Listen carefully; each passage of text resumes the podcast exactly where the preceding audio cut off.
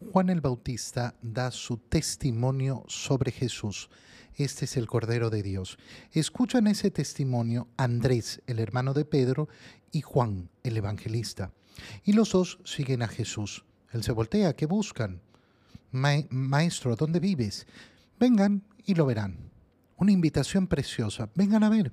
Vengan a ver dónde vivo y nos dice, se quedaron con él el Evangelio. Inmediatamente Andrés le comunica a Pedro, hemos encontrado al Mesías. Juntos, ya con Jesús, deciden ir a Galilea. Se topan en el camino con Felipe. Felipe es de Bethsaida, del mismo eh, pueblo de Pedro y Andrés. Jesús le, dije, le dice, sígueme.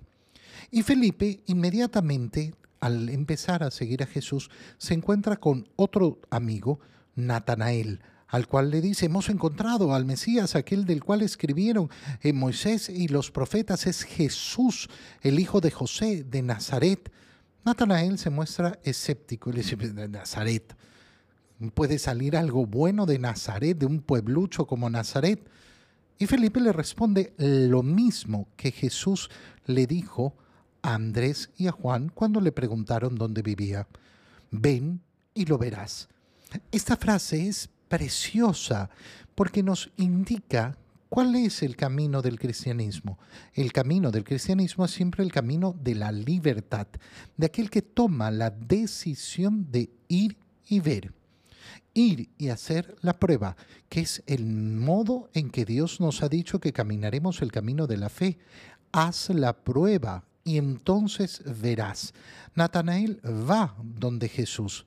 Y efectivamente Jesús al verlo le dice, mm, aquí viene un israelita verdadero, no hay doblez en él.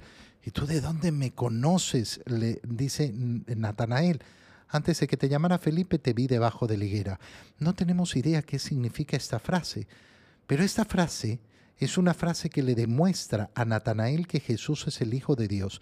Y por eso le dice inmediatamente eh, a Jesús, Maestro, tú eres el Hijo de Dios. Le ha hablado al corazón. Qué precioso es ver cómo cuando hacemos la prueba, encontramos verdaderamente el asombro de acercarnos a Jesús. Y ese es el modo de hacer el apostolado. Oye, ven, acompáñame a la adoración eucarística. ¿Qué es eso? Ven y lo verás.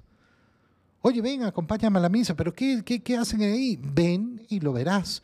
Oye, acompáñame al grupo eh, que tengo de, jóvenes, el grupo bíblico, el grupo de oración.